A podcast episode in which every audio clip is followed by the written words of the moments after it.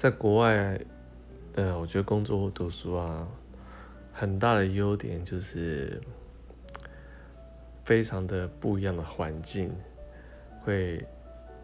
或多或少的，呃，强迫或是就直接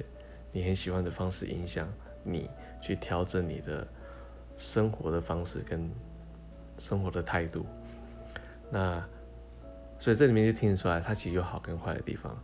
那如果是它是对你来讲是很有吸引力的，你觉得这个很新奇，你也很认同，那你就觉得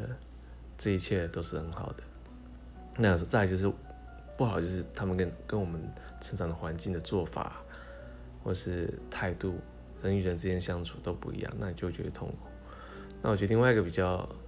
共同性大家都有，就是一定会想家的，想自己的父母，